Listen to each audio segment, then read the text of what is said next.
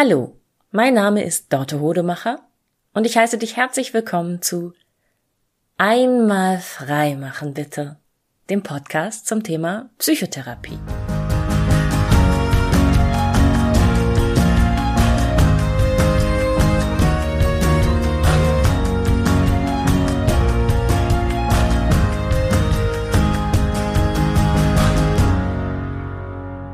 Ich habe eine E-Mail auf meine letzte Podcast-Folge hinbekommen ähm, mit einer Frage drin.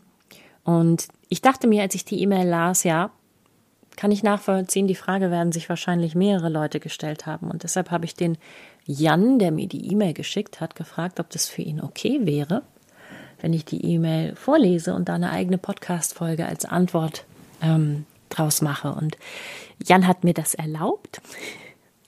Er hat mich gebeten, äh, seine Rechtschreibfehler zu korrigieren, was ich hier mit dem Vorlesen tue, falls ich da welche entdecke. Man hört sie ja zum Glück beim Vorlesen nicht. Vielen, vielen Dank, lieber Jan, dass ich die E-Mail ähm, vorlesen darf und ich leg mal los. Jan hat geschrieben, Moin Dorte. Interessantes Thema, das du mit dem letzten Podcast angerissen hast. Für mich gehört die Reise zur Selbsterkenntnis zu den spannendsten Reisen überhaupt, die man unternehmen kann. Sie erfordert jedoch auch großen Mut, jeden Stein umzudrehen, der auf der Seele lastet. Du hast gesagt, dass du dich auch schon einmal aus einer Freundschaft durch die Einstellung der Kommunikation herausgeschlichen hast. Und ich wollte dich fragen, ob du das für den richtigen Weg hältst. Oder war es nur der Weg, der es für dich einfacher und schmerzfreier gemacht hat? Immerhin lässt gegebenenfalls man auf der anderen Seite einen Freund mit vielen offenen Fragen und Emotionen zurück. Ich selbst habe mich als letzterer schon des Öfteren sehr betroffen gefühlt und in einem Fall tue ich dies immer noch.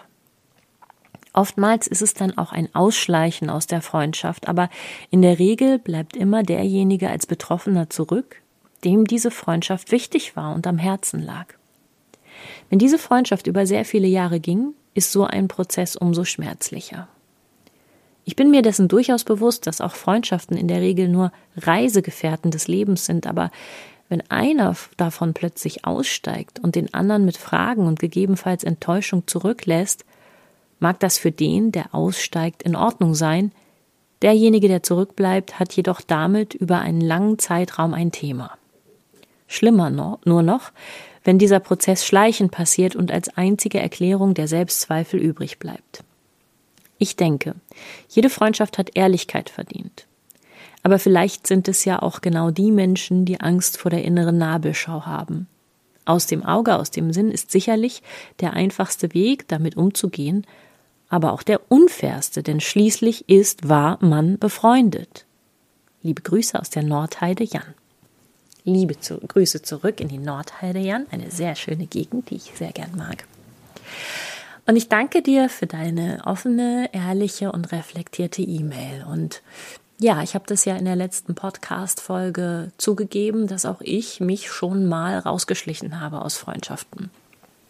Ne, irgendwann nicht mehr geantwortet oder Antworten verschleppt und dann gemerkt, hm, ach, ehrlich gesagt habe ich nicht mehr so wirklich Lust, mich mit dieser Person zu treffen und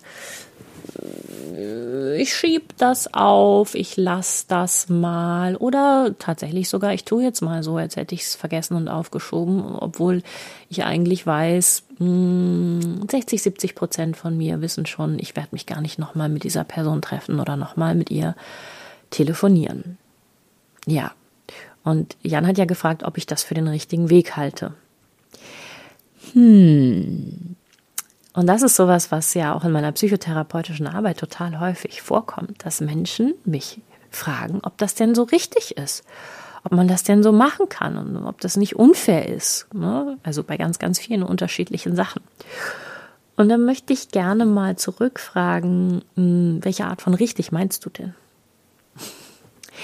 Richtig und falsch Richtig ist so ein Wort, das wir ganz oft nicht hinterfragen und das kann ich gut verstehen. Wir sind nämlich alle durch zehn oder zwölf oder sogar 13 Jahre Schulbildung gegangen, wo wir vom ersten Tag an in den allermeisten Schulen gelernt haben, dass es ein richtig und ein falsch gibt, dass es ganz, ganz klare Maßstäbe gibt, dass es binär ist, schwarz oder weiß, eins oder null. Und nur wenn wir die richtige Antwort finden, dann kommen wir weiter im Leben. Nur so darf das sein. Und da ist Schule ja wirklich so, so weit entfernt von der Realität da draußen. Ne? So, viele Menschen sind total geschockt in den ersten Jahren, nachdem sie die Schule verlassen haben. Gerade die, die gut waren in der Schule, sind oft total geschockt, dass das im wahren Leben nach anderen Spielregeln geht. Dass da nicht derjenige alles bekommt und die Karriere macht und die Beförderung kriegt und die tolle Beziehung findet, der alles richtig und korrekt macht, und der begründen kann, warum er Dinge tut und der sich Gedanken darüber macht, ob das jetzt fair oder unfair ist, sondern der, der sich's nimmt. Die Person, die sagt, ich will das, ich nehme das und gar nicht erst fragt, ob andere das auch haben möchten. Das sind die, die am besten vorankommen im Leben. Ne? Und ähm, Perfektionismus ist ja auch ein großes Hindernis. Also Menschen, die sich nicht so viele Gedanken darum machen, ob sie was richtig oder falsch machen, die haben ein wesentlich leichteres Leben. Und Menschen, die sich diese Gedanken machen, ob sie was richtig oder falsch machen und sich immer absichern wollen, die, da, da ist allein durch diese Gedanken so viel Energie gebunden, dass die einfach, ja, ein bisschen hinterherhinken hinter den anderen, die einfach loslaufen und nicht groß Fragen stellen. Und das ist eben nicht die Aufgabe von Psychotherapie, dir zu erklären, was richtig oder falsch ist und das an deiner Stelle zu entscheiden. Richtig oder falsch, da gibt es ganz unterschiedliche Maßstäbe für. Es gibt ein, ne, ich glaube, Jan spielt hier auf so eine Art höhere moralische Ebene an. Man darf sich doch so nicht verhalten, man muss doch fair sein, man muss offen und transparent den Menschen erklären, warum man jetzt gerade eine Schwierigkeit mit der Freundschaft hat. Ganz oft steht dahinter auch der Gedanke, sobald ich das erklärt habe, wird die Person ihr Verhalten ändern. Und das ist sehr, sehr optimistisch gedacht. Menschen verhalten sich nämlich sowieso grundsätzlich meistens so, wie sie es für richtig halten. Nur die Menschen, die in der Psychotherapie landen, das sind die, die hadern mit ihrem Verhalten. Das sind die, die sich hinterfragen. Sind die deshalb richtiger und handeln die richtiger als die anderen? Hm, dann wären sie ja nicht in der Psychotherapie, wenn sie es so richtig finden würden, wie sie handeln. Ne? Also dieses, dieser Wunsch nach einer höheren moralischen Instanz und dieser Wunsch nach Fairness, der ist nachvollziehbar. Ich halte ihn aber nicht für erstens realistisch, weil wie gesagt, so funktioniert die Welt in weiten Teilen nicht.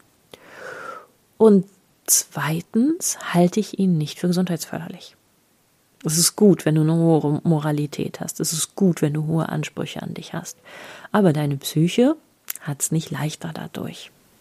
Ne? Du zahlst einen Preis dafür, weil du dein Handeln überdenkst und an Maßstäben ausrichtest, anstatt einfach so rumzuhandeln. ja.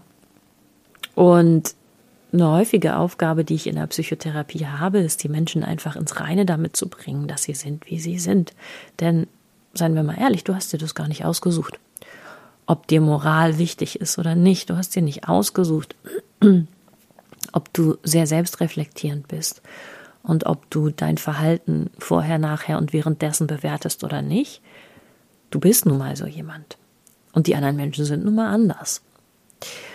Und das ist eben etwas, was viele meiner KlientInnen erst nach und nach verstehen und wo sie erst nach und nach reinwachsen. Und das ist oft eine Ernüchterung gegenüber der Welt, weil wir eben auch in unserem Schulsystem jahrelang gelernt haben, darauf zu hoffen und dran zu glauben, dass die Welt nach sowas funktioniert. Und dann wird da plötzlich dieses Tuch weggezogen vor unseren Augen und es ist so, oh mein Gott, ist alles anders?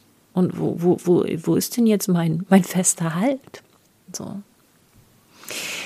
Ähm, und um jetzt doch nochmal persönlich auf Jans Antwort, äh, Frage einzugehen und nicht nur die psychotherapeutische Antwort zu geben, ich halte das für überhaupt nicht so einfach zu sagen, wenn ich mich aus einer Freundschaft nach und nach verabschiede und rausschleiche, dann ist das falsch.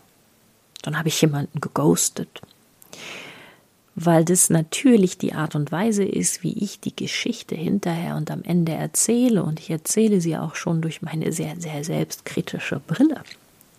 die sagt, ja, ich weiß, ich hätte da auch klarer benennen können, dass ich mich zurückziehe und warum ich mich zurückziehe.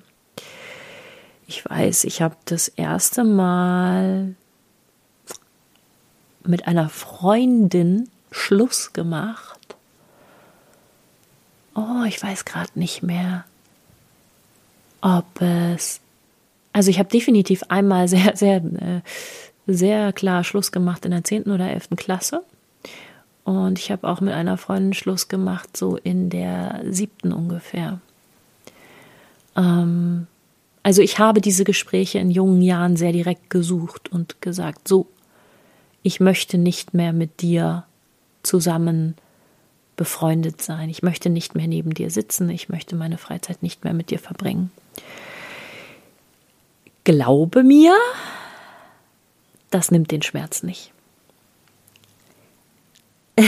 wenn jemand mit dir Schluss macht, ne, freundschaftlich, und ich nenne das jetzt extra so, weil das verwenden wir normalerweise in einer Beziehung, im Zusammenhang mit einer Beziehung, aber in einer Freundschaft ist es natürlich nichts anderes. Wenn jemand sich vor dich hinstellt und sagt, das endet hier, egal was wir die letzten Jahre hatten miteinander, ich will nicht mehr, das tut immer weh. Ablehnung ist der größte Schmerz, den wir als Mensch empfinden können. Unser Schmerz ähm, unsere Schmerzmatrix im Gehirn springt dabei genauso an, wie wenn du körperlich verletzt wirst. Es ist für das Gehirn das Gleiche. Und es ist das Unangenehmste und Gefährlichste. Und ähm, dadurch, dass ich mit jemandem Schluss mache, nehme ich ihm diesen Schmerz nicht. Was ich dieser Person dadurch ermögliche, ist zu wissen, was Sache ist und es sofort zu merken und es sofort zu erfahren. Ne?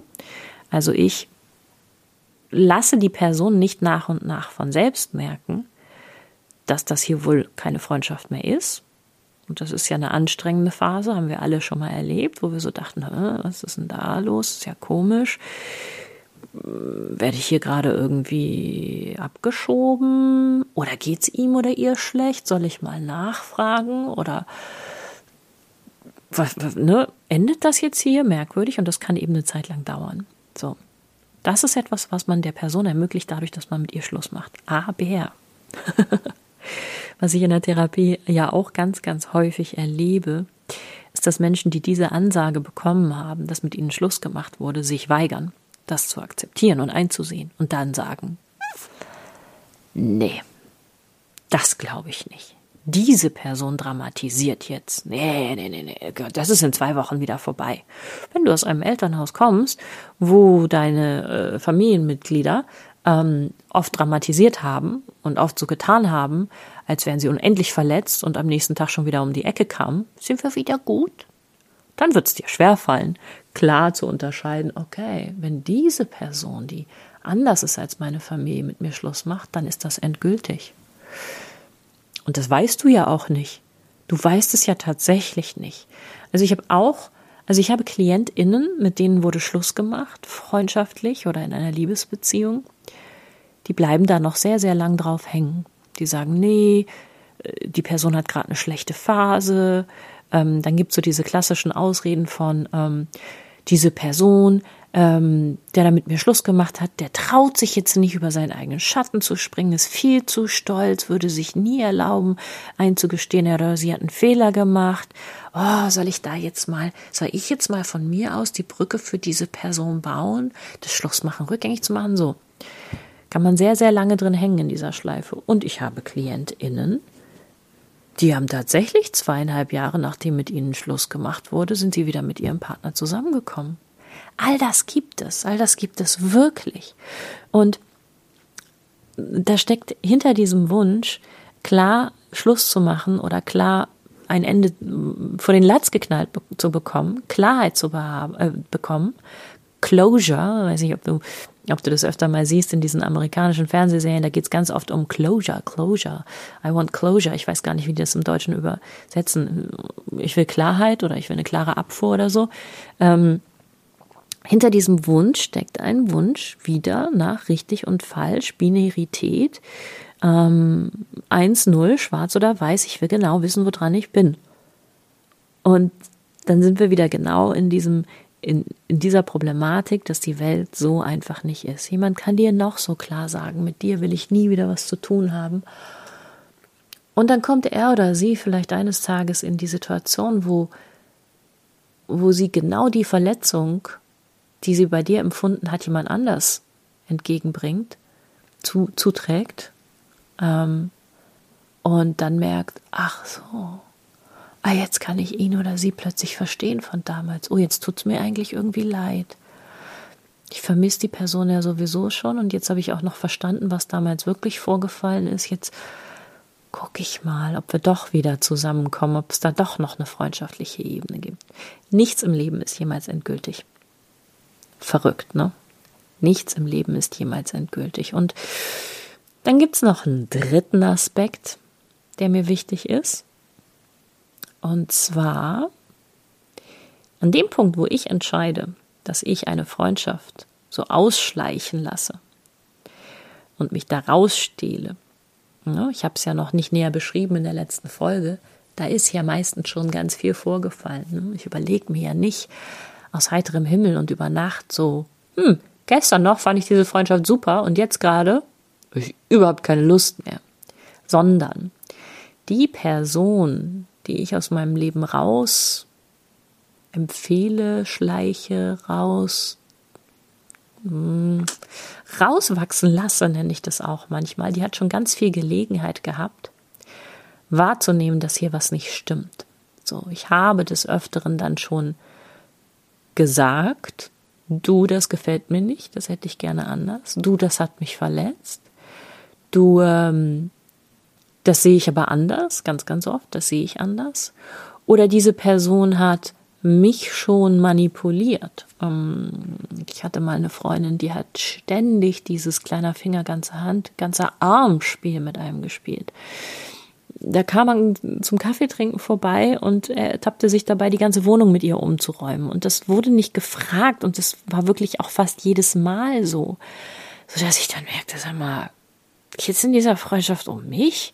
Bin ich hier willkommen oder guckt sie immer gleich, was sie noch Praktisches mit mir anfangen kann, wofür sie mich gerade nutzen kann? Ich helfe so, so gerne Menschen, aber ich möchte gefragt werden vorab und ich möchte die Möglichkeit haben, Nein zu sagen. Und ich möchte nicht jedes Mal mit einem hochemotionalen, das ist gerade ganz, ganz, oh, das ist so, das ist so, la. Und es gibt Menschen, die sind wirklich verzweifelt und es gibt Menschen, die dramatisieren ihre Verzweiflung. Und ähm, das habe ich natürlich in meinen Jahren psychotherapeutischer Ausbildung und psychotherapeutischer Arbeit viel, viel besser gelernt, zu differenzieren und zu erkennen als vorher. So, ne? Und wenn ich merke, jemand ist immer so überemotional, dann weiß ich mittlerweile auch, dass es eine Manipulation ist. Und eine Manipulation es ist meine Aufgabe als psychotherapeutisch arbeitende Person, den Leuten das nicht mehr durchgehen zu lassen und nicht mehr zu behaupten, die wüssten nicht, was sie dort tun. Manipulation ist auch ein Verschleiern von Motiven. Ne? Mm, ich will was von dir. Ich frage dich nicht direkt, weil ich mich nicht traue oder weil ich es nicht will, weil ich mich vielleicht für geschickt halte und denke, ah, ich kann das, ich kann dich dazu bringen, das zu tun, ohne dass du es überhaupt merkst. Ähm, und das ist eine Strategie, auf die ich keine Lust habe. Und wenn jemand mehrfach mich manipuliert hat oder mehrfach versucht hat, mich zu manipulieren, dann ist für mich der Fairness-Faktor auch einfach nicht mehr gegeben. Dann ist es für mich kein Kriterium zu sagen, uh, ich muss jetzt hier offen und transparent kommunizieren.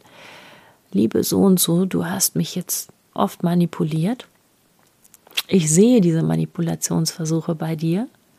Ähm, wenn sich das nicht ändert, wird unsere Freundschaft enden. Hm, ich bin ja nicht die Therapieperson für diese Freundin.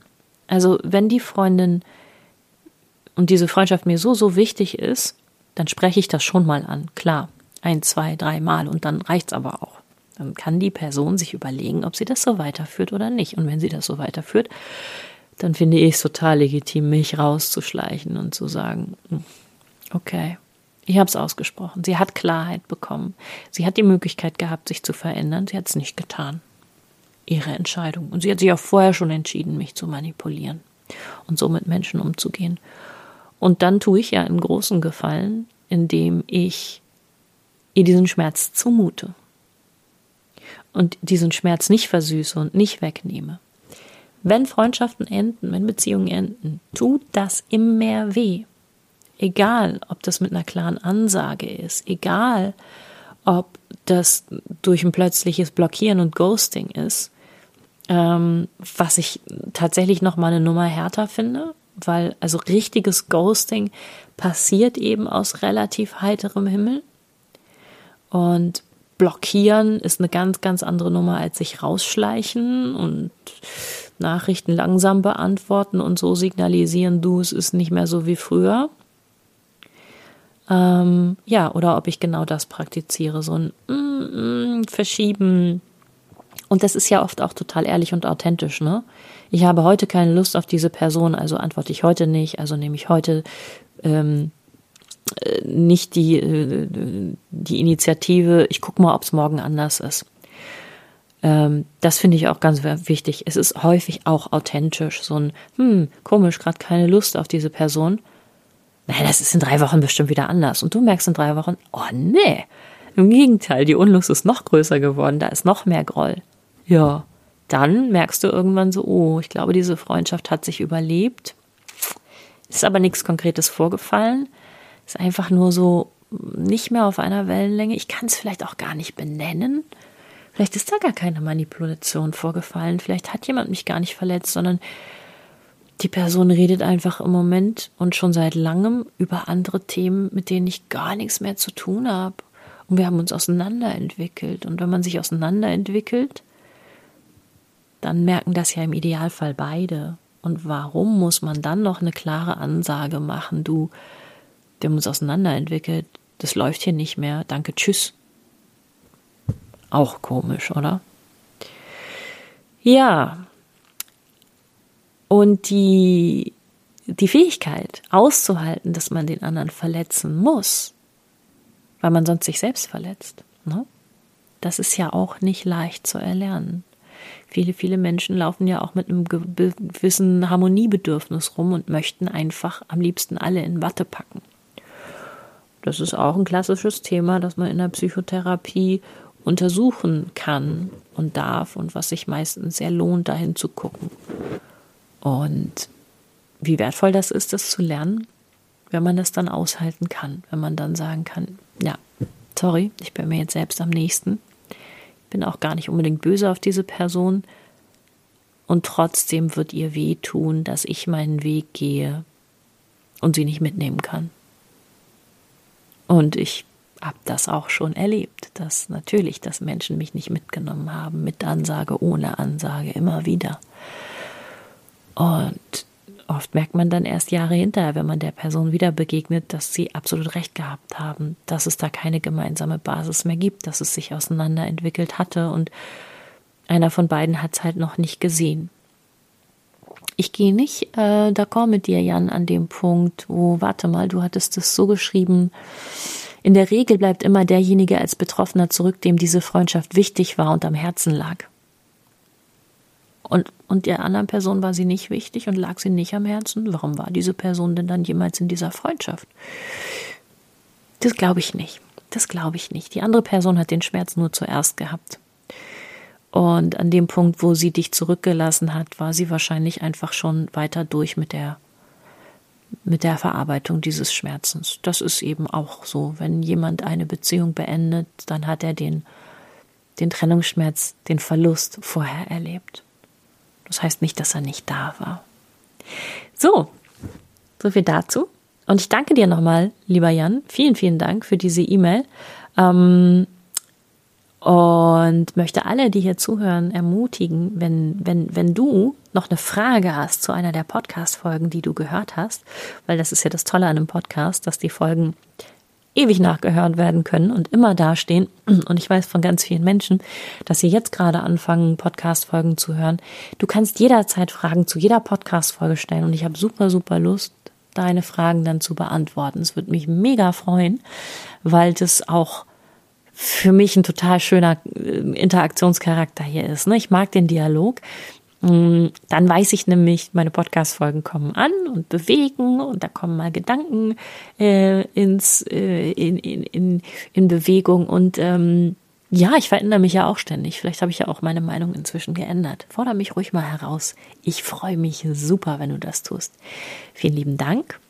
Und ähm, E-Mail an info@einmalfreimachenbitte.de. Tschüss.